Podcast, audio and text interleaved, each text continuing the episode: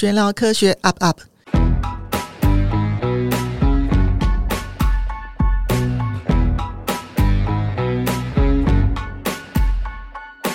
那呃，今天很开心哈，就是我们请到很难得请到陈玉玲教授，然后来这边来接受，来跟我们一起共谈。然后陈玉玲教授，我怎么认识他的？其实之前哈只是只闻其名，因为最主要是呃，我早期我在东华国中数数字班任教，他是在永和国中数字班任教。那那时候呢，我在东中的期间，我创造的创造的最佳纪录是呃进科学班进了六个，进金融科学班进六个。但是玉玲教授呢，在永中的时候呢，竟然进了九个。然后我那时候想，这是谁呢？好，那但是也没有时间去永和宫看他。那后来就是在退休前，然后就刚好去那个科教馆听他演讲，好，然后就刚好看到他，才说哦，原来就是他赢过我。好，所以我后来我退休之后呢，我就发愤图强。好，那我就是呃创造出科学班九个好的这个佳绩。那。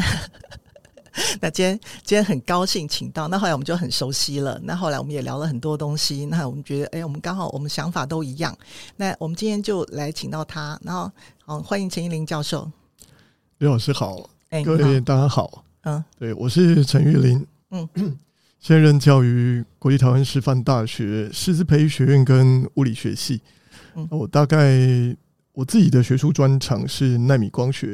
然后同时因为。有了相当多的中学教学经验了，而且我也在自由班任教过，所以事实上是，就是说也常常在外面跟大家分享我教学的时候的那些经历，还有我们遇到这些孩子们从一路从国中到大学，他们的人生有什么样的转变，大概是这段时间之内比较常做的事情。就今天非常开心能够到刘老师的节目来。嗯，好啊，那老师那这样好了，我们先先聊聊你早年的经历啊。就说关于自由班课程，我现在看到很多，包括很多补习班，或甚至很多老师在外接课，就说哦，要培养孩子进入自由班。那其实，那我后来我也看到很多自由班的一些教法。那我们老师聊一聊，就说我们先聊一下，我们两个认为自由班是应该怎么样的教法？嗯，自由班的课程应该怎么样安排？其实，如果我们真的把它比较在更往后退很多步来思考自由班的课程，其实。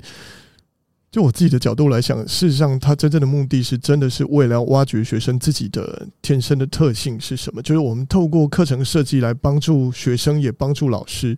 来理解一个学生他的真正的专长或者天性。那另外一面当然就是替学生自己建立自信，让他将来可以因为有这样的成就感，所以最后发现原来我在哪些事情上面可以做得非常好。我想他往后的更长远的人生就有办法透过这些过程，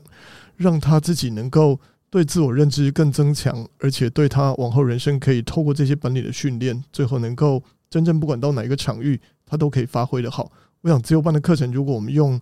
都完全不管，也先不要去考虑那些知识内容的时候，其实我自己的设定或者我在看待这个东西的真正目标，我是这样子想的。因为其实事实上，教育的过程就是要想办法让孩子自己找到自己的人生价值嘛。我想这个最关键。哎。难难难怪我们俩那么合哦，因为其实我觉得我设计课程的时候，我当时设计自由班课程的时候，其实我我用的理念其实也是以终为始。因为比如说一开始进去就说哦，我要怎么一大堆，就是以终为始，就说我们到底我们要孩子成为什么样有能力的人？我们这个能力的定义不会有人一开始说能力就是要进建中北女嘛？我们的能力应该有很多种才能，包括如何与社会沟通，好资讯处理能力是好领导能力各方面嘛。所以我们在设计课程的时候，我们会这样子做。那我想请教老师，我现在看好多自由班的情况，就是不管学生之前的起点是如何，就是直接丢高中的东西给他们做，给他们写，但是其实没有足够的底，那结果学生很多就被逼着去外面就直接上高中的课程。那不晓得老师，你认为这件事情是怎么样？你当初是怎么教的？嗯，其实我事实上是我自己后来经验发现说，其实自由班的课程真的它就不是一个超前学习，因为我不是把。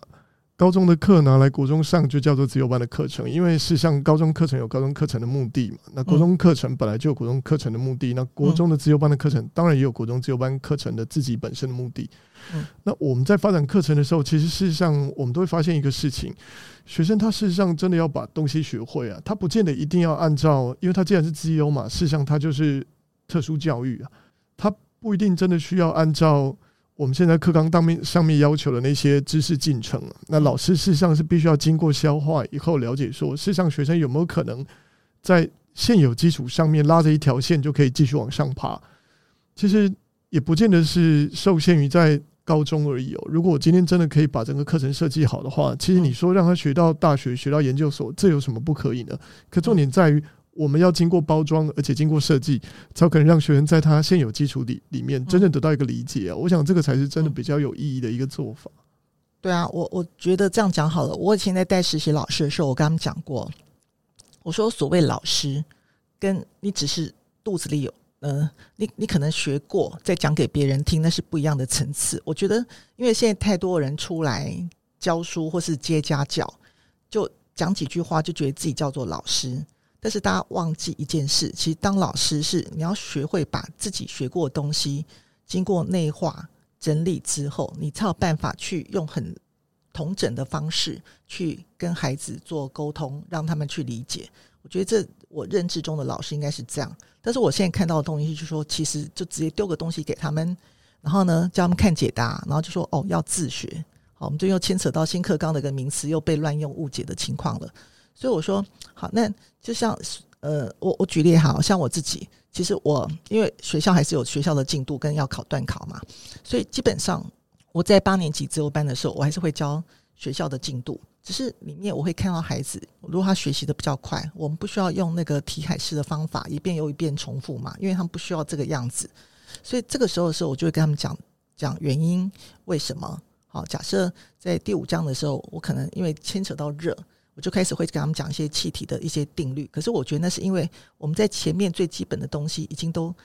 清楚了，这时候你才有办法跟他讲下面的东西嘛。好，而而不是说直接丢一个东西给他们，然后他们就应该要去会，是不是这样子？是，所以很多人都误解嘞。对，我非常赞同刘老师的想法，就是说这个东西事实上是真的往外延伸到什么样的地方，其实真正目的也只是为了要让学生可以真的比较满足他的求知欲也好，或者是真的让他彻底理解这个概念到底究竟是怎么形成的。那我们其实也不见得一定就受限于国中生的观点，我们可以从。高中的观点，或者从大学的观点来看待这个问题，但但是他的整个描述或者陈述方法，事实际上是可以经过包装，嗯，让老师们自己先做过一个适度的理解以后，再把知识的形成过程或者整个知识用另外真正有效的角度把它展开，我想这个会相对来讲是真的会有效非常多。就就像我们有一缸子水，但是我要把那一缸子水要浓缩成一杯，然后我们要取决说我们要放哪些材料进去来煮这餐饭，对不对？我们不是说我们今天厨厨房有所有的佐料，就把全部都加进去，盐啊、糖啊、蒜啊，全部都加进去，应该是要经过厨师的调理嘛，对不对？是是，因为我如果直接拿课程来教，原来两个课程的面对的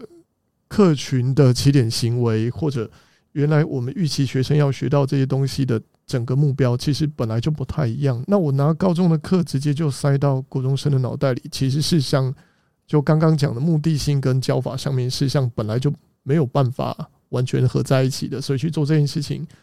我自己也是觉得蛮怪的啦，就是说直接这样子安排，其实不一定真的很。所以老师，其实你在八年级的时候，其实你做的事情就是尽量刺激他们的大脑运作，然后让他们肯思考。哎，是，对。那那老师待待会你就要描述一下你如何刺激他们思考喽。比方说，其实国中并没有学到冷却定律，就是牛顿冷却定律。嗯。可实际上，我们在国中二年级的时候就已经有两个物体在不同温度底下，它要达成平衡温度。实际上，课本里面的图就已经非常明显的在告诉我们，其实它是温差大的时候降温比较快，温差小的时候降温其实比较慢。那一条曲线事实上非常明显，但实际上课本也不会提这件事情，也没有人在教这个东西。但是我们在自由班课程没有说不能这样子做啊。对啊，对，而且就热学来讲，其实搞不好热传递或热传学，实际上对他将来未来职业的影响还要更比起那些气体动力论，搞不好都还要更实用。所以我们在看到这个问题的时候，事实上它是可以非常好的机会，让学生回来思考说：来，你有没有办法从这条曲线来观察？你看，它在温差比较大的时候，实际上应该是降温比较快的；温差比较小的时候，其实降温比较慢。这件事情事实上，学生是自己能够透过观察来得到这样的结论。他不需要去学那些微分方程式的解法，可他可以从这个地方去真正把它的实际内涵给找到。那对我们来讲，事实上我自己看到学生得到这些灵感，或者真的找出这个答案的时候，我自己是觉得非常兴奋了。因为你看，国中生也一样可以学会冷却定律啊，他不需要微分方程，还是可以从这里面把他真正的物理内涵给学懂。而且这个图就不是合法课纲里面国中生每个人都应该学会的图，可它其实真正背后的含义是牵涉到将来搞不好他是物理系。或者甚至于机械工程系的人才需要去接触的知识，可他这个时候就可以把他真正的物理内涵给学会了。我们不一定真的需要操作那么多的很艰涩的数学，因为其实我们都知道，学物理最怕的就是进到数学的森林里面，最后完全迷失在森林当中，也不知道自己到底原来目的是什么。然后加去这样要去补习微积分，呃，的确会有这样的现象。哎、欸，老师，我真的发现，我原原来我们两个教自由班真的很合哎、欸，这个我也做过这个实验哎、欸。对，就是我我我那时候还要拿那个啊 Arduino 的防水温度计，是。让他们去测量那个温度，让他们自己画出你说那个牛顿冷却是。曲线的那个是，是。结果真的他们就自己可以看到，我就拿来考他们，就说我可以看出他们得到哪些结论，我就故意把它开放变问答题，是。就我发现真的跟可以看出他的思考度、欸，哎、嗯，就是不同思考层次的人回答的那个深度跟呃他看到的现象完全不一样。哦。对对，我不晓得老师有没有在发现，我们在观察学生是不是自优生的时候，都在做这种观察。是是，的确是这样。事实上，就是回应到一开始我们在谈这个问题的时候，课程设计的真正目的，或者我们为什么要这样来展开那样的课程，其实是因为每个学生有不同的天性。有的人他就，比方说他就演绎式的解题方法，他非常厉害；可是有的人就很会做归纳法。但是课堂里面，老师必须要做更多元的课程设计。才有可能让学生去挖掘到，原来我的演绎能力非常好，或者我原来我的归纳能力十分的强。那这两个目的，第一个目的当然是因为老实讲，就是自由班的同学们，我们不可能用同样一种方法不断的来评量他们，因为他每个人都需要自己的成就感啊。可是自由班同学大家就各自都很强啊，所以我们需要去利用这样的方法，用多元的方式来替他塑造更多元的成就感。那另外一个当然就是。我们就利用这样的方法来让他学会面对问题或面对学问的时候更多元的解决问题方法，因为我们都知道物理学家不可能只有一招半式闯江湖，嗯，我们可能需要有更多元的解决问题的方法。那没有人讲说我的题目就一定只能够先从假设开始套方程式，最后把答案解出来，嗯，因为我们会发现其实物理学家解决问题的方法有很多种不同多元的方式，有很多还不一定真的那么正规。我先猜猜答案，再用其他方法。再看看其他线索，最后把答案弄出来。所以我想，这个对学员来讲应该是一个很大的启发。刘老师这样做，的确就是一个他完整，或是确实就是一个训练科学家的一个方式啊。对啊，所以，所以我现在看到说，现在好像我我最近接触到台湾省的一些自由生，我发现他们自由班的情况变得很奇怪，就说大家都提前，我们我们后面在一段会拍，就是提提前的学习，然后只是在背做法。然后感觉上好像见多识广，我觉得那叫见多识广。但是碰到问题的时候，就愣在那边不会思考。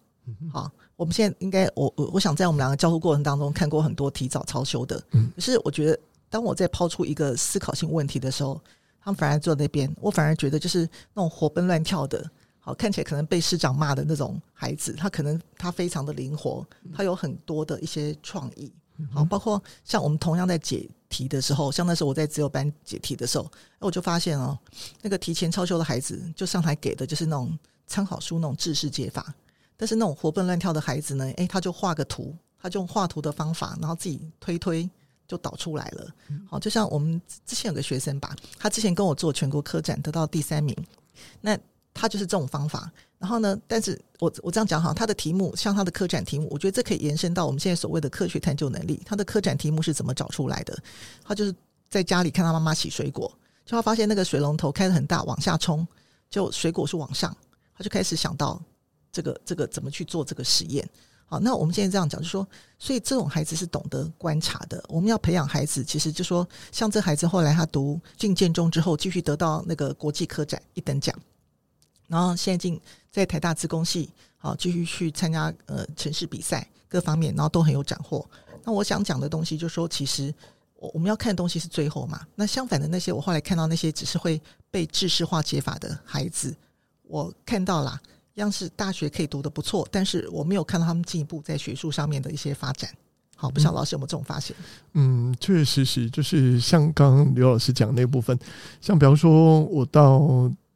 以前当然在中学教书的时候就有这样的经验，就是很多孩子他可能在外面有补习，然后他脑袋里面有很多专有名词，上课老师教到接近的概念的时候，他就可以立刻吐出那些专有名词，但你仔细再问他，事实上他可能前后连贯或整个概念也不一定真的那么清楚。大学其实也一样，事实上有很多孩子到大学念书的时候，他也是很多很多的，因为现在知识其实非常非常的爆炸。我在 YouTube 上面可以找到一大堆科普也好，或者是这种的传承课程啊，或者各式各样的来。大家觉得自己可以讲话，就开始讲话了。对，那当然这种东西要获得其实不不是太困难，但是事实上在真的深究，你会发现事实上。就是很多孩子在学习的过程里面，这东西并没有那么清楚的把它给完全理清，或者没有办法真的完全学懂。另外一面当然就是说，我们原来这样的教学方法，比方说我们的物理上课的时候要求学生做这样的解题训练，用题海给学生，会很容易让学生误以为说，原来物理学家解决问题的方法只有这一招，或者是他们会觉得这样就是物理很好的一种表征。但实际上，我们都知道。其实物理物理学家解决问题的方法百百种，嗯，我们需要更灵活的方法来应变、来理解。所以，是像现在推探就与实作也好，或者是像刚刘老师讲的，就是一个人受过科展训练，其实对他未来解决问题的方法会多了很多工具箱，让他在面对未来问题的时候所行的或者可行的那些方式会比原来还要多元非常多。因为物理学家本来就不是完全就只有靠着解题来做他的研究嘛，而且。我们在公司里面的工作其实也不是那样的形态啊。对啊，因为但像科学那个像科展好了，我就很受困扰啊。就是我退休之后，还有很多原来学校的学生、资优生跑来找我说学校没人教了，然后说叫我来帮他们做客展，我马上就拒绝。我先跟大家来这边刚好跟大家澄清，我不会帮人家做科展。如果说你今天要要呃教科展的思维如何想法如何做。那其实我们在平常的课程里面，哈或实验里面，其实就有教到。因为我觉得，就算是课本上的实验，其实都可以拿来有科学探究的一些想法，只是看这个老师头脑活不活，会不会引导而已。我觉得是这样子啊。就算同样是未知物，我都可以把它变成自由生的题目啊。是，对，是就是你你怎么从课本完全是课本上的东西，自己都可以想。是，所以我觉得这也是我们养成过程很可怕，就是对师资养成过程的一个一一个问题。就说，所以像科学探究。其实我觉得科学探究科展啦，我觉得科展不应该是单独成立的。我觉得其实我想应该就是在陈老师你平常课程当中，其实都有带到。为什么？因为你平常课程当中，你就不管一个怎么样东西，你都会带他们去思考、去想。那其实孩子如果说够灵活的话，就会从这个里面得到一些想法，然后就会去做，对不对？就不用刻意在说有没有找别人帮忙做科展。是是，尤其。以前在任教中学的时候的那些专题训练，我们的课程目标的确就像刘老师讲那样，就是我们平常做的那些探究式的问题，或者是那些科学问题，其实就是希望学生从里面训练他的研究方法也好，训练他动手能力。可实际上，真正的目标目标就是他在透过那样解决问题的方法里面，去学会如何观察一个问题，最后自己去找出来自己觉得很有趣的问题，他有办法或者有能力可以去试图解决。那其实就形成科展的目标，对啊，因为其实我也常跟学员讲一句话：以后到公司，相信老板不会一早就七点半发给你一张考卷，然后考一百分，然后就薪水就加薪。那很多在工作场合上面，我觉得啦，有挑战性的工作，一定就是每天都要解决问题，然后问题会一地鸡毛，每天都是问题，不会说因为你解决完了，然后下面就没有问题发生。我觉得我们在工作场合上面，其实都不断遇到这个问题。除非你今天遇到是一个没有挑战性工作，或是你自愿放弃挑战。所以，其实我觉得这个能力可不可能到老老师？你现在教大学段了，你觉得可能在国中、高中没有受到这种训练，然后到大学就突然会了吗？这个老讲我没有办法去回答这个 需要实证的问题。但我可以举一个例子，就是说，以前我在我在台大任教的时候。就遇到过一个学生，他中学的时候是来自科学班，上物理课跟他的期中、期末考成绩其实都不太理想，但他是一个非常认真的学生。就是我们在做这种理论课程的时候，他旧式的这种题目操作，他其实不是很在行。但是做实验的时候写报告，跟整个实验如何设计，会非常明显看出来他的能力远远超乎其他同学。嗯，后来一问才知道，哦，原来他高中的时候就来自。某校科学班，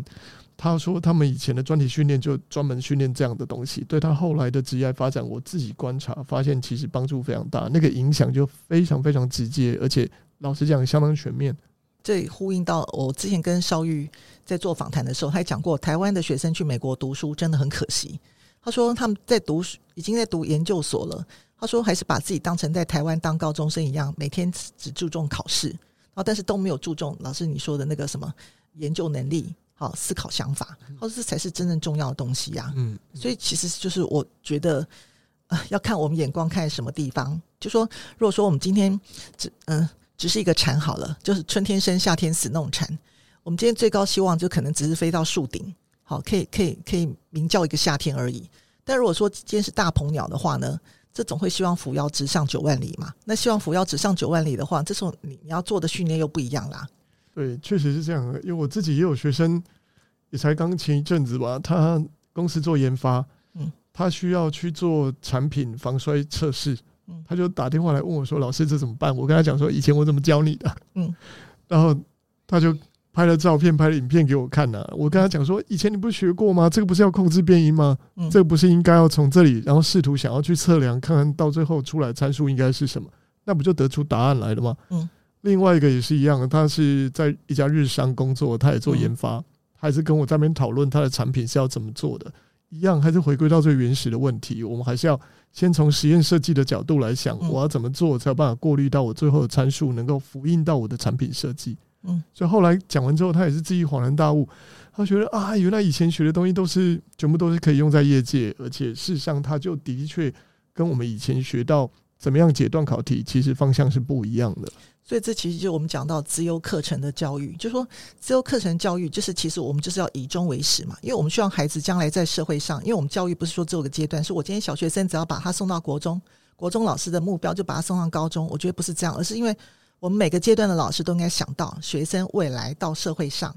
是他人生的时候他所需要的一些能力，这才是真正重要的。但是我觉得很多老师并没有做到这件事，就例如说，呃，我我还是在创造榜单。但是我原来那所学校就拿这个榜单，每次家长一进来，新生家长一进来就开始说我们学校榜单有多少？我觉得不是这样子。我这边我要澄清一下，那时候我记得，嗯，我离开最后一年吧，那时候我做评鉴，然后那时候呃刚好资优部分的评鉴，那个教授就把我叫过去，然后我刚才开口就不太高兴，就跟我说：“你们那么你那么功利吗？怎么都在弄榜单？”我说怎么啦？他说学校报告的时候跟他讲一大堆什么科学班、数字班榜单有多少，建中、北女有多少。他说你就是为这个吗？我跟他说没有，我就开始跟他解释我的课程是怎么设计的。我是以终为始的。那学生能够有这个能力，是原因是第一个自知道，第二个叫水到渠成。因为我中间有很多科学探究的过程，包括时呃连时间怎么运用跟分配，好，包括人格耐挫力的养成，好，还有生命教育，就是找很多。呃，各行各业的，包括呃，就教授们哈，以前的学长学姐们再回来分享生命，我觉得这是各方面在造就一个全人。所以孩子今天能够有这个志愿，那个叫做水到渠成，并不是揠苗助长。诶，这他就听懂了，就很开心。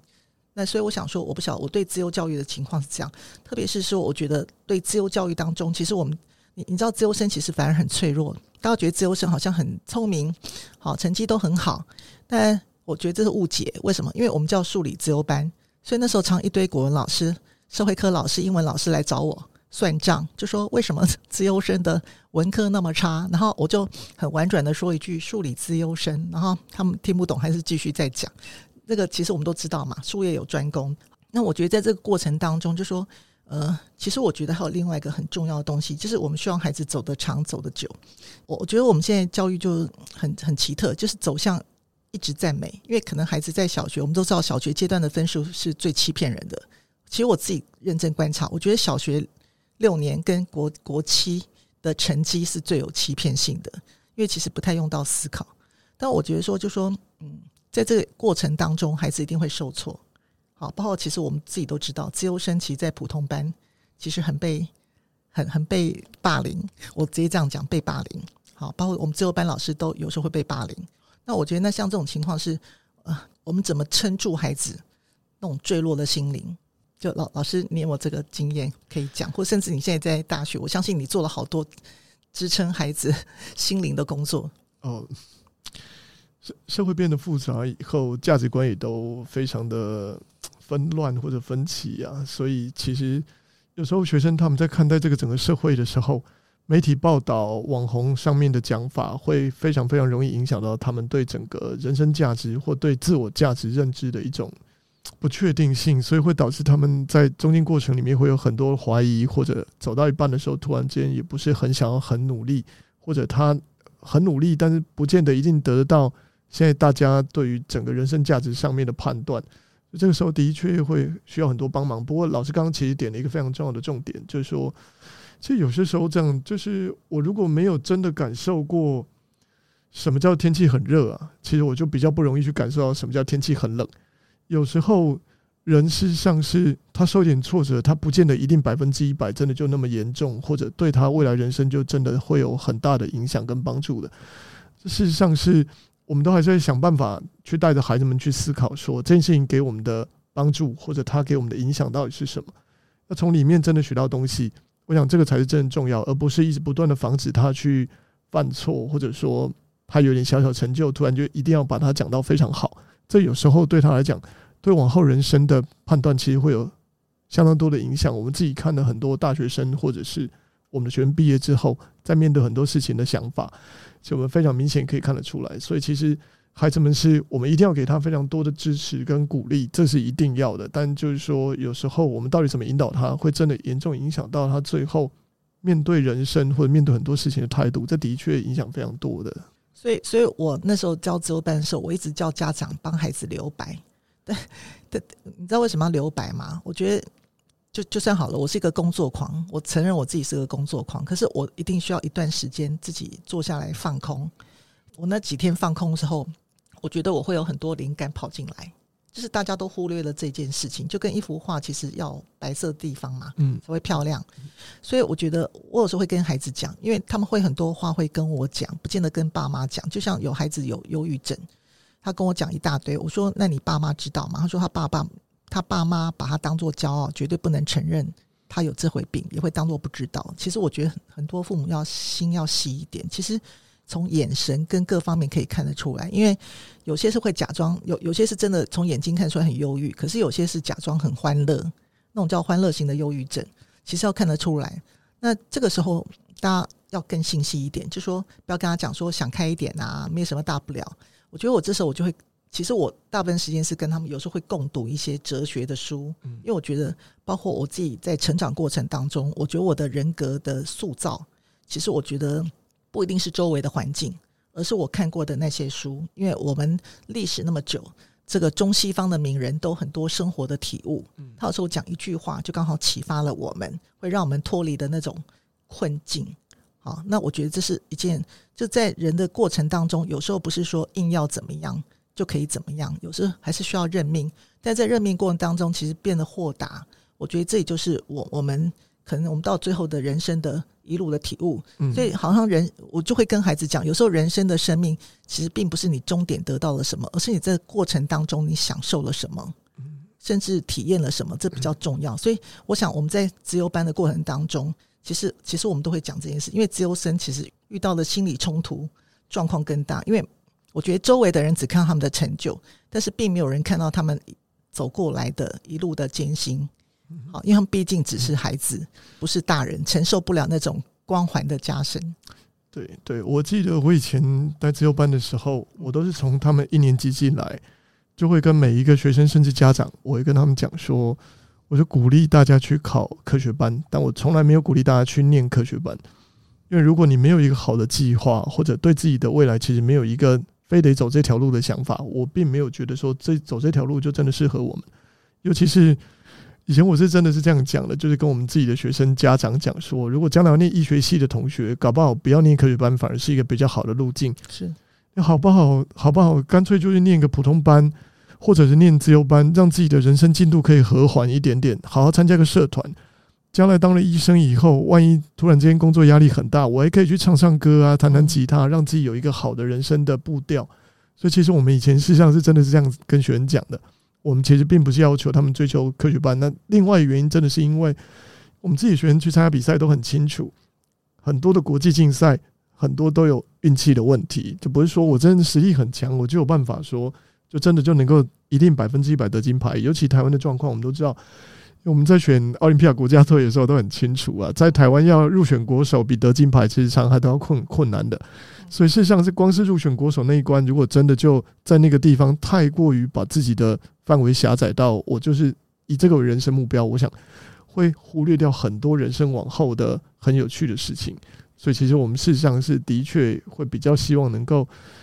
因为人生真的起起伏伏，有很多东西有很多运气的成分，不是说我今天非常努力，我就一定可以得到很多机会的，大概是这样。其实我比较想跟家长跟孩子讲的原因，就是苏东坡讲。不要努力，要热爱。是好，所以我想说，那我们今天归纳一下，就说我我们两个对自由班的教育啦，就说我觉得讲细节是目前可能没有办法讲那么仔细。就说最重要是第一个叫以终为始，指这个终点要看清楚，是终点是用人生来当终点，还是只是用考上高中为终点？好，这很重要。就像以前我每次学生刚进来，就问他们说：“哎，你觉得你的目标是什么？”他说：“我是建中。”我跟他说：“那你考上建中呢？”他说：“还不知道。” 这就很奇特了，所以人生的目就是你那个终点要想清楚，好，你才有办法设计出一个完整的课程，好。然后第二个就是我们在课程当中不要只是让孩子胡塞海河，而是最重要是要引导他思考。其实如果他有思考能力的话，他自己就会取得那个台阶，就会自己上去了。其实我们把他搭好音架，他就会上去了嘛。好，那第三个就是说老师说的那个人格的特质的一些塑造。好，包括我们一些价值观，其实我觉得，其实这个价值观的培养，我觉得需要在国中要开始要建立了。但是我觉得不要强加自己的一些思思考，或是社会的一些思考价值在里面。我觉得要让孩子去找到自己是谁，否则其实我们现在看到，我们手上应该有很多孩子是很棒的，是学霸。但是有些孩子，我不晓得老师教书的过程当中，我们觉得他们是空心人。我觉得这空心人是很可怕的一件事。嗯，对不对？就我问过孩子嘛，你考上建中干嘛？他说哦，上台大。我说那上完台大呢？他说哦，就是工作。嗯，对。然后我说、啊、工作，他说哦，就尽量赚大钱。我跟他说，那赚大钱，你知道赚大钱有各种方法，未必一定要建中台大。对，对现在现在在夜市卖鸡排了，其实赚的都比工程师多。哦，是。好，那我们今天这一集先到这边结束。好，那下面我们再再请陈陈老师、陈教授，然后继续跟我们做分享。